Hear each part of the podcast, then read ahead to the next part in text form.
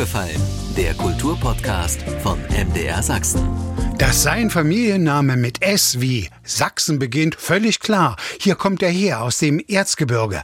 Aber bei der ersten Silbe seines Familiennamens, da stimmt die Wahl des Edelmetalls nicht. Nicht Silbermann, Goldmann sollte er heißen, denn seine Orgeln sind Klanggold. Gottfried Silbermann zum 340. am 14. Januar ist heute unser Podcast-Thema.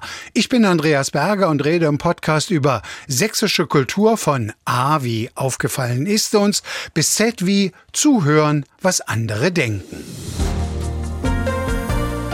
Schauen wir in die Woche voraus und natürlich fällt da sächsisch auf, dass am 14. Januar sich der Geburtstag von Gottfried Silbermann zum 340. Mal jährt. Das ist heute unser aufgefallen Thema und ich freue mich sehr, dass ich den Domorganisten und Domkantor zu Freiberg, den Präsidenten der Silbermann Gesellschaft, ich könnte jetzt noch ein paar Titel aufzählen, dass ich den Organisten Albrecht Koch zu Gast im aufgefallen Studio habe. Guten Abend und herzlich willkommen. Guten Abend. Albrecht, wenn Sie sich erinnern, wann hat Sie das erste Mal der Klang einer Orgel fasziniert und war das tatsächlich schon eine Silbermann-Orgel? Es war keine Silbermann-Orgel, da bin ich mir auf jeden Fall sicher. Wann es genau war, das kann ich nicht sagen, aber der Klang der Orgel, der begleitet mich eigentlich nahezu mein ganzes Leben und ich habe das als Kind schon bei meiner Großmutter erlebt, die sozusagen nebenamtliche Organistin in einer erzgebirgischen Kirchengemeinde war und dort war ich immer mit an der Orgel. Sie hat mir mal erzählt, mit sechs Jahren hat sie mich dort mit auf den Schoß gesetzt an der Orgelbank und habe ich drauf rumgedrückt. Fand ich schon immer spannend und ich erinnere mich dann so als Kind, dass ich immer wenn ich bei ihr zu Besuch war im Dorf, mit den Kirchenschlüssel geholt habe. Da wusste man, wo muss man hingehen, zu welchem Haus. Sag höflich guten Tag, sagte die Großmutter, hol dir den Schlüssel und dann konnte ich Orgel spielen. Das fand ich fantastisch. Ich konnte zwar nichts, aber laut ging immer und das packt einen natürlich als jungen Menschen und das hat sich sozusagen bis in die Gegenwart erhalten. Und ist das ein anhaltendes Gefühl? Ist das nach wie vor so? Sie setzen sich an die Orgel, spielen und sind irgendwie hin und weg. Bleibt das lebenslang? Es bleibt schon lebenslang. Es hängt immer so ein bisschen auch ab, wie man sich selber gerade fühlt. Wie ist der Tag? Wie war die Nacht, könnte man fast sagen. Also da spielt so vieles rein, aber eine schöne Orgel bleibt immer eine schöne Orgel und gerade Silbermann-Orgeln sind da immer was ganz Besonderes. Auch wenn es jetzt im Winter natürlich beachtlich kalt auch in, den Kirchen werden wird. Aber zumindest der Klang kann ja dann genau. die Herzen erwärmen. Verabredet haben wir uns natürlich, weil der 340. Geburtstag von Gottfried Silbermann bevorsteht. Müsste man ihn nicht eigentlich Gottfried Goldmann nennen? Ja, so wie Johann Sebastian Bach eigentlich mehr heißen sollte.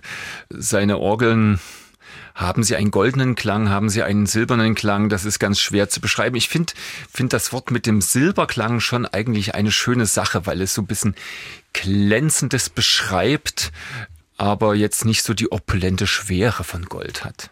Hm, wenn man jetzt Gold und Silber unterscheidet, dann sagt man ja, wie Sie es gerade schon angedeutet haben, das Silberne ist meistens mehr das heller leuchtendere und das Gold ist mehr so, was den wärmeren Ton ausmacht. Ist es auch so, wenn ich jetzt Silbermann-Orgeln mit anderen vergleiche, dass das das Merkmal ist, was so heraussticht am Klang? Naja, Gottfried Silbermann baut den silbernen Klang, wo andere vielleicht eher jetzt blechern bauen, könnte man sagen. Also das Silberne ist schon das Helle, das Strahlende, aber wie ein wohl geputztes Tischsilber, mit dem wir das Weihnachtsessen vielleicht gegessen haben, ist es eben immer etwas Edles. Das heißt, es tut nie weh, es ist nie zu hell, es ist immer angenehm. Das ist das, was mich an diesem Klang so fasziniert und was ich in diesen silbernen Klang rein, rein interpretieren würde oder rein erklären würde. Mein letztes Orgelkonzert, was ich gehört habe, war tatsächlich in Bautzen im Dom St. Petri. Und ja, irgendwie finde ich, wenn man dann dort sitzt und zuhört, es fasst einen irgendwie an. Orgel hat so etwas Weihevolles und dann aber auf der anderen Seite auch so, trotz dieser riesigen Größe, trotz des gewaltigen Klanges, was Einfühlsames. Die Orgel bedient im Grunde genommen ja ein ganzes Orchester. Das ist nicht nur so als Zitat gerne gebräuchlich. Das ist tatsächlich so. Und im Bautzner Dom ist es natürlich eine hochromantische Orgel, die ich sehr, sehr liebe. Was ganz anderes Eine als Silbermann. Hm. Aber was, was natürlich bei Orgel auch immer spannend ist, ist die Verbindung mit dem Raum, der einen ja sowieso in einer besonderen Weise berührt. So ein Kirchenraum, diese oft große Akustik. Und ich finde, man kann Orgeln eben auch körperlich erleben. Also dieser, diese Kraft des Klanges, die geht einem wirklich in, in die Glieder sozusagen. Und gleichzeitig bewegen wir uns bei der Orgel ja in Frequenz, in einem Frequenzbereich rein physikalisch. Das finden wir bei so gut wie keinem anderen Instrument, wo man kaum noch hört, aber umso mehr spürt. Also ich sage ganz oft zu Kindern, wenn sie bei mir oben an der Orgel sind, es kommt die tiefste, die größte Pfeife, der tiefste Ton. Fasst mal oder setzt euch mal auf den Fußboden, fasst das mal an, weil dann fängt bei 16 Hertz, fängt die ganze Empore an zu wackeln. Und diese körperliche Erlebbarkeit, das finden Sie nicht so schnell nochmal bei einem Musikinstrument wieder. Rückfrage, kann man, auch wenn man sich jetzt schon so lange wie Sie mit der Orgel beschäftigt, natürlich jede Orgel ist auch anders, verstehe ich, aber entdeckt man trotzdem immer noch wieder Neues? Ach schon, also man lernt ja auch mal wieder neue Orgeln kennen aus anderen Orgelbauschulen vielleicht, die man so noch nicht kennt. Und wenn, also mir geht es so, wenn ich unterwegs bin, meinetwegen, wenn ich in Norddeutschland bin, norddeutsche Barockinstrumente spiele, dann äh, erlebe ich da Klänge, die mich total begeistern, die schön singen, wo ich weiß, das gibt es bei mir nicht. Aber dann komme ich nach Hause und dann versuche ich, das irgendwie nachzumachen. Ja, das ist wie wenn man irgendwo gut gegessen hat, dann kommt man nach Hause, versucht das nachzukochen, nimmt man von allen Gewürzen, die man so hat, probiert man, bis man vielleicht was hat, was genauso schmeckt und so geht's mir beim Klang, dann suche ich einfach nach Dingen äh, und dann entdeckt man auch ganz, ganz viel Neues wieder. Man entdeckt auch Neues, indem man zuhört. Also wenn Kollegen spielen, Kolleginnen, wir haben ja sehr viele Konzerte allein im Freiberger Dom über das Jahr. Da hört man zu viel, da kommt auch ganz viel Inspirierendes, wo man sagt, ach, das habe ich so noch nie gehört, obwohl es meine eigene Orgel ist, die ich seit fast 15 Jahren spiele. Weil Sie das gerade mit dem Kochen gesagt haben und mit dem Rezept, mit dem Nachkochen, wie ist das eigentlich mit diesem Prinzip der Silbermann-Orgeln? Gibt es da auch, sagen wir mal, einen legitimen Nachfahren, der im Stile, in der Art und Weise von Gottfried Silbermann heute noch Orgeln baut? Ich würde sagen, jeder sächsische Orgelbauer, wenn Sie ihn fragen, würde sagen, er baut in der Tradition von Gottfried Silbermann. Und das ist auch tatsächlich so. Er hat ja nun keine Nachkommen in dem Sinne. Seine Werkstatt wurde ja weitergeführt von zwei Gesellen und ging dann nach 1800 schlussendlich ein in Freiberg. Aber alle sächsischen Firmen, die ihm die dann nachfolgten im 19., 20. Jahrhundert bis ins 21. Jahrhundert jetzt hinein. Sie berufen sich, zumindest was den barocken Bau angeht, schon immer auf das Ideal von Gottfried Silbermann, klanglich in manchen Dingen. Man baut es technisch so, man versucht ihm nachzueifern, auch in seiner handwerklichen Qualität. Und das ist natürlich hier in Sachsen ganz besonders stark ausgeprägt. Aber muss man auch sagen, das zieht weite Kreise. Also wir haben viele, viele Orgelbesucher, die ähm, meinetwegen Studienreisen machen, weil sie irgendwo in Deutschland, im europäischen Ausland eine neue Orgel bauen wollen, meinetwegen im, im, im Stile Bachs. Und dann kommen sie nach Freiberg und studieren den Orgelbau von Gottfried Silbermann, wollen wissen, wie hat er das gemacht. Also insofern beeinflusst er ja bis in die Gegenwart den Orgelbau. Ich sagte schon 2008, 15 Jahre, Albrecht Koch, Domorganist und Domkantor. Ist dieses Instrument in Freiberg auch unter den Silbermann-Orgeln, die Sie kennen, die Nummer eins? Für mich ja. Weil? Für ganz viele auch, die ich kenne. Ich zitiere dann immer den italienischen Reisenden kurz vor 1800, der wohl im Freiberger Dom stand vor der Orgel und sagte, das ist die erste in der Welt. Es ist schon ein besonderes Instrument. Es ist aber auch ein ganz besonderer Raum, das muss man einfach sagen. Der Freiberger Dom ist eine so unglaublich schöne Kirche, besonders in, in, in ihrer Ausstattung mit diesen klaren Fenstern, dieser Helligkeit allein und dann diesen opulenten, unglaublichen Orgelprospekt, der ja fast die gesamte Westseite der Kirche einnimmt, dem dieser Faszination kann man sich nicht entziehen und die klangliche Komposition des Instrumentes in ihrer so intensiven Vermischung auch von französischen und mitteldeutschen Klangelementen ist schon was Besonderes und auch die Authentizität des Klanges, ist ja nun nie wirklich verändert worden groß, ist auch was Besonderes. Und das alles in der Konstellation mit dem Raum, mit der Raumakustik macht die Freiberger Domorgel unter den vielen großartigen Silbermann-Orgeln schon zu etwas ganz, ganz Besonderem, finde ich. Wir wollen heute hier in Aufgefallen den großen Orgelbaumeister Gottfried Silbermann würdigen. Am 14. Januar erinnern wir uns seiner aus Anlass des 340. Geburtstages in Kleinbobritsch, einem Ortsteil heute von Frauenstein. Seine ersten Spuren hat er dann zu Beginn des 18. Jahrhunderts hier als Orgelbaumeister hinterlassen in Sachsen. Wenn ich mich jetzt in diese Zeit versuche zurückzufühlen, Herr Koch, was sagt mir das? In nahezu jedem kleinen Ort, in jeder kleinen Gemeinde, die eine Kirche hatte, wurde dann im Laufe des 18. Jahrhunderts eine Orgel eingebaut. Ja, man könnte das jetzt ganz verschieden betrachten. Drei Dinge vielleicht. Das eine ist, es sagt uns, die Kirchenmusik der Zeit änderte sich rapide, ja.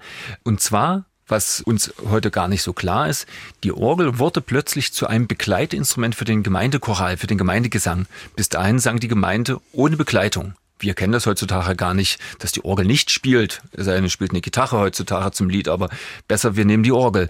Das zweite ist, es war ein ungeheurer Reichtum in der Region und viele auch dörfliche führende Leute, die dann stifteten, damit sie ein schönes Instrument in ihre Kirche bekommen. Und das dritte ist im Gottfried Silbermann war ein so nicht nur großartiger Orgelbauer, sondern er war auch so ein geschickter Geschäftsmann, dass er sich quasi das Privileg sicherte, einzig und allein nur er darf Orgeln hier in der Region bauen, es sei denn, er lehnt ab. Und das führte zu dieser Dichte an Instrumenten, die er geschaffen hat, von Freiberg aus. Er ist ja immer in Freiberg Zeit seines Lebens geblieben. Und durch diese großartige Qualität sind eben zu wahnsinnig viele Instrumente auf so kleinem Raum erhalten und damit ist eine Orgellandschaft entstanden, wie sie eigentlich in Deutschland, und Europa, weltweit ihresgleichen sucht. Er ist ja auch Zeitgenosse oder Johann Sebastian Bach ist von ihm Zeitgenosse. Das können wir jetzt hin und her schieben. Die beiden sind sich auch begegnet. Ich habe gelesen, Bach war so mit diesem Hammerklavier von, von Silbermann nicht unbedingt ganz einverstanden. Da hatte er wohl Probleme, was die Stimmung anbetrifft. Well, verschiedene Probleme. Wobei ich glaube, dass sie da doch mehr Austausch hatten, als wir manchmal denken. Vielleicht nicht unbedingt persönlich. Silbermann war, wenn ich ihn jetzt so aus der Ferne irgendwie beschreiben sollte, schon ein, ein sturer Kerl irgendwie, ein Starkkopf könnte man sagen. Ich glaube, Johann Sebastian Bach war das aber auch. Und dass Gottfried Silbermann sich sozusagen auf Empfehlung oder auf Hinweise von Bach eingelassen hat, ist aus meiner Sicht was Besonderes.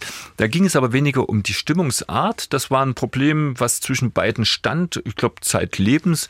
Bach der Progressive, der alle Tonarten nutzen wollte, Silbermann der Konservative, der noch Mitteltöne stimmte. Es gab Tonarten, die klangen schön, es klang welche, die klangen schauderhaft, die wollte man gar gar nicht hören. Da kamen sie nicht zusammen. Aber was Bach vor allem bei den Hammerklavieren zunächst störte, also man muss sagen, Gottfried Silbermann adaptierte aus Italien die Technik des Hammerklaviers und vervollkommnete sie. Er war quasi der Wegbereiter für das moderne Klavier heutzutage. Und Bach sagte vor allem, pass auf, alles ganz schön, aber das spielt sich alles zu schwer. Also ihm war das irgendwie zu grob, schlechtig, um mal so ein altes Wort zu gebrauchen. Und dort hat Silbermann tatsächlich dann nochmal sich rangesetzt, an der Technik noch ein bisschen gearbeitet, bis es dem alten Bachen dann doch ein bisschen besser gefiel. Das war so ein interessantes Miteinander, was aber ganz außerhalb der Orgel läuft. Also man darf nicht vergessen, Silbermann hat in seiner Zeit hier in Sachsen nahezu 40 Orgeln gebaut, aber hat weit über 200 andere Tasteninstrumente, Cembali, Hammerklaviere eben gebaut. Also das nahm einen ganz großen Raum auch in seiner Werkstatt ein, dieser beseitete Klavierbau. Wenn man heute in der Literatur liest, sagt man, die Silbermann-Orgeln sind das ideale Instrument für Johann Sebastian Bach. Das könnten sie sein, ja. Ein Knabenchor, der Thomanerchor, ist das ideale Instrument für, für die Vokalmusik von Johann Sebastian Bach, könnte man auch sagen. Und immer gleich noch ein Aber hinterher schieben. Ist diese Musik für die Knaben nicht heutzutage viel zu technisch anspruchsvoll, zu schwer, so wie wir sie auch musizieren wollen? Und so könnte man auch sagen, sind die Orgeln von Gottfried Silbermann wirklich die Bach-Orgeln? Ja, Gottfried Silbermann, der eigentlich fast alle Instrumente im Pedal nur bis C baut und Johann Sebastian Bach, der aber immer viel mehr Töne über das C hinaus will. Wir haben über die Stimmungsart gesprochen. Aber ich glaube, in, in, in einigen Grundzügen ist das, was Bach sich vorstellte, eine schöne, von, unter einer recht schön großen Orgel irgendwie auch das, was Silbermann gebaut hat. Er baut gravitätisch, er baut einen guten Bass, er baut kraftvoll, er baut viele verschiedene Solo-Stimmen, die man unterschiedlich nutzen kann. Es entsprach mit Sicherheit nicht zu 100 Prozent dem, was Bach wollte.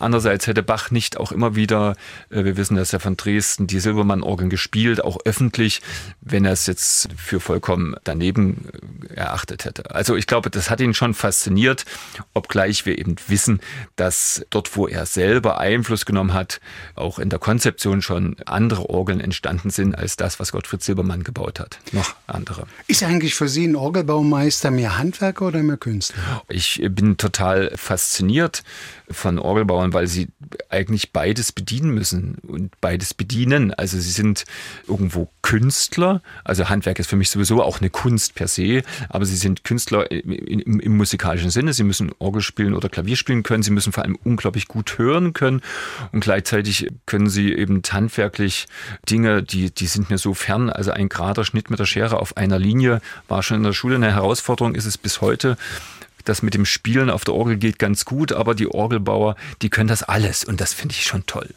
Sie haben es vorhin erwähnt, zu Gast in aufgefallen, Albrecht Koch, der Präsident der Silbermann Gesellschaft. Wir erinnern an Gottfried Silbermann, der am Sonnabend am 14. Januar 340. Geburtstag gehabt hätte. 50 Orgeln sind es wohl, die er gebaut hat. 31 sollen noch erhalten sein, habe ich gelesen. Und jetzt habe ich geschaut. Die die Silbermann Gesellschaft hat sich natürlich was ganz Besonderes einfallen lassen zu diesem 340. Geburtstag und da tauchen 32 Orgeln auf. Das ist ein weites Feld.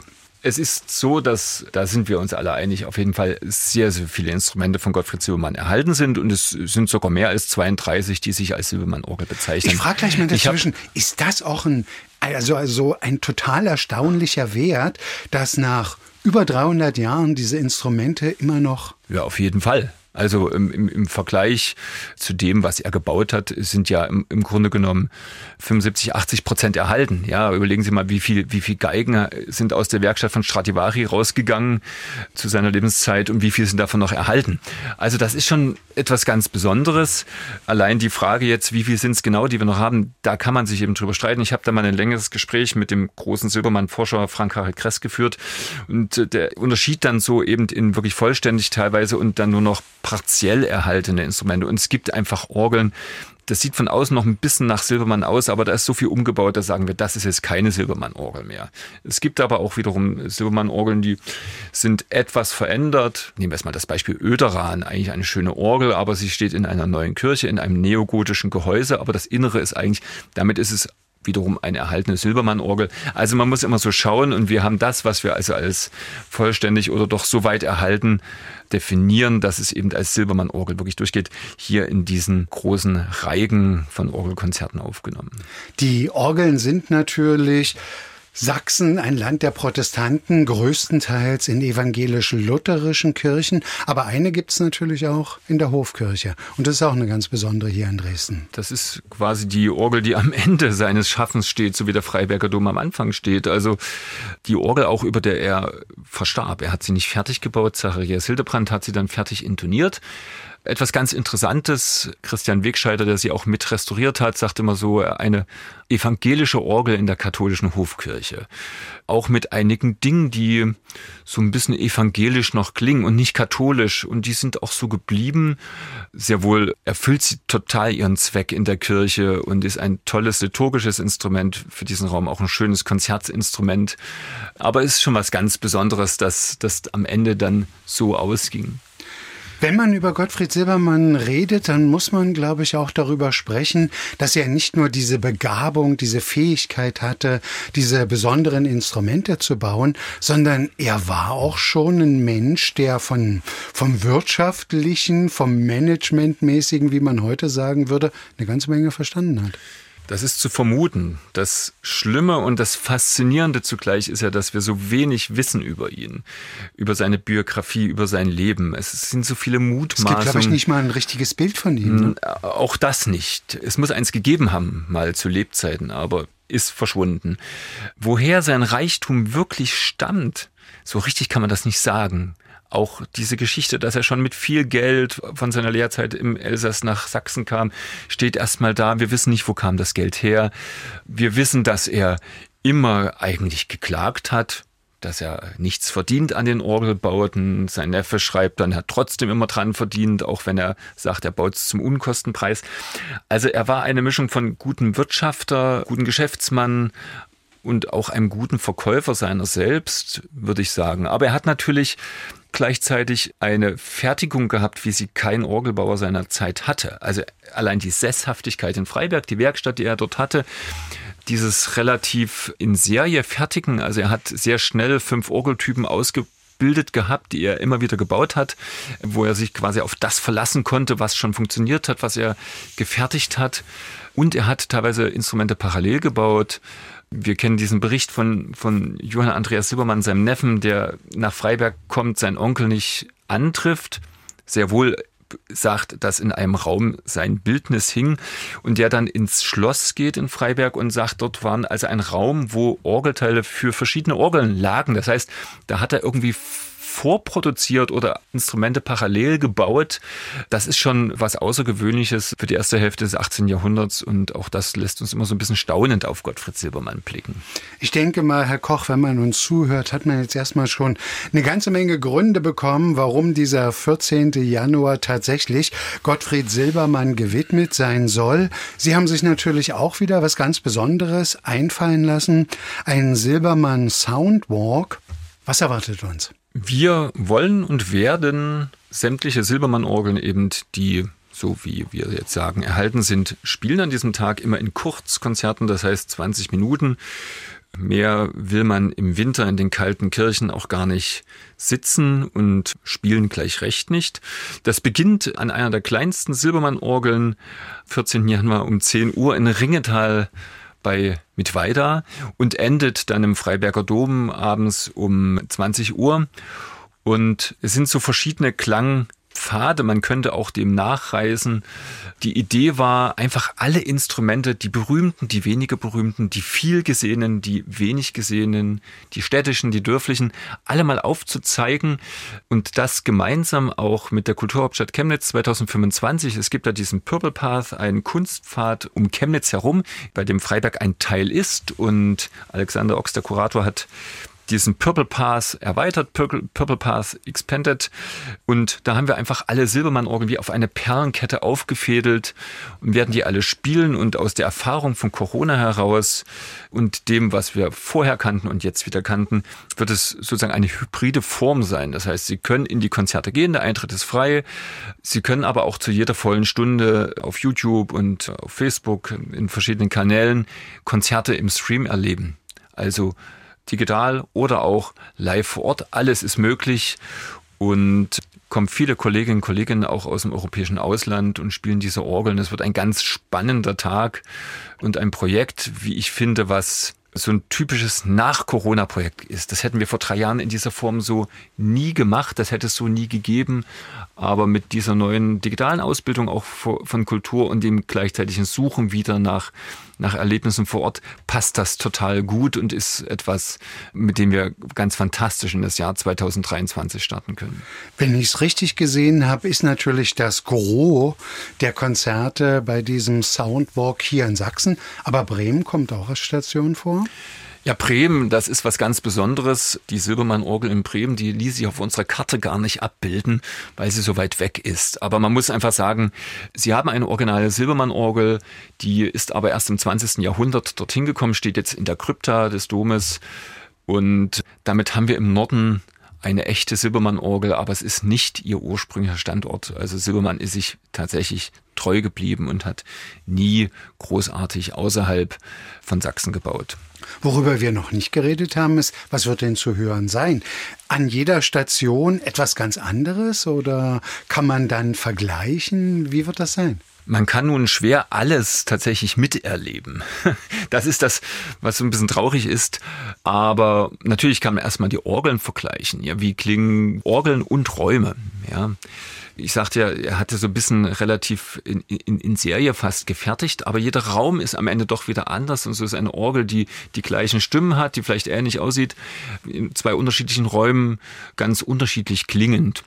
Vom Programm her bringen jeder Organistin, jeder Organist natürlich sein eigenes Programm mit. Es wird dort Überschneidung geben. Man bekommt am Ende nicht zwölf Stunden Orgelmusik, ohne dass sich da mal was doppelt. Man könnte das so konzipieren, aber ob in den zwölf Stunden dann alles so spannend ist, dass wir sagen, das war ein Erlebnis, wie wir es lange und noch nie hatten, das wage ich zu bezweifeln, deswegen wird es da Doppelung geben. Natürlich wird es ganz viel Musik auch von Johann Sebastian Bach geben. Das liegt nahe. Es wird auch noch weihnachtliche Orgelmusik geben. Das schwingt ja noch ein bisschen nach. Bis Ende Januar die Weihnachtszeit.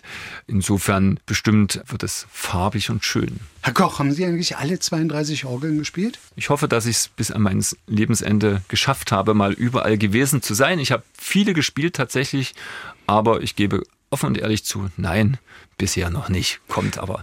Der Höhepunkt zum 340. Geburtstag und diesem Silbermann Soundwalk am 14. Januar wird dann abends 20 Uhr das Konzert an der großen Domorgel in Freiberg sein. Was werden wir da hören, Herr Koch? Das Hauptwerk in diesen, wie gesagt, Kurzkonzerten wird die Toccata Adagio und Fuge in C-Dur sein von Johann Sebastian Bach, ein ganz besonderes Stück. Nicht nur, weil dort sich zeigt, dass Bach eben mehr wollte als Silbermann, weil das wieder ein Stück ist, was im Pedal bis D geht, aber die Orgel nur bis C. Wie wir das lösen, wie ich das mache, das verrate ich ja nicht. Es wird keiner hören.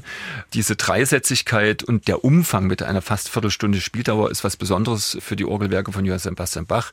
Das wird im Zentrum stehen und diesen Soundwalk diesen Klangpfad beschließen. Aufgefallen war im Gespräch zum 340. Geburtstag von Gottfried Silbermann mit dem Präsidenten der Silbermann Gesellschaft und Domkantor und Domorganist zu Freiberg mit Albrecht Koch.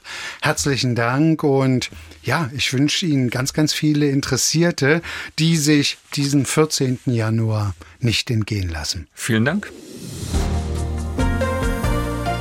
Soweit der aufgefallene Podcast von MDR Sachsen über Gottfried Silbermann anlässlich seines 340. Geburtstages am 14. Januar. Vielleicht haben Sie auch selbst eine Anregung, wem Sie im Podcast gern einmal zuhören würden. Schreiben Sie an aufgefallen.mdr.de. Aufgefallen gibt's jeden Montag neu, überall wo es Podcasts gibt und so natürlich auch in der ARD Audiothek. Aufgefallen, ein Podcast von MDR Sachsen.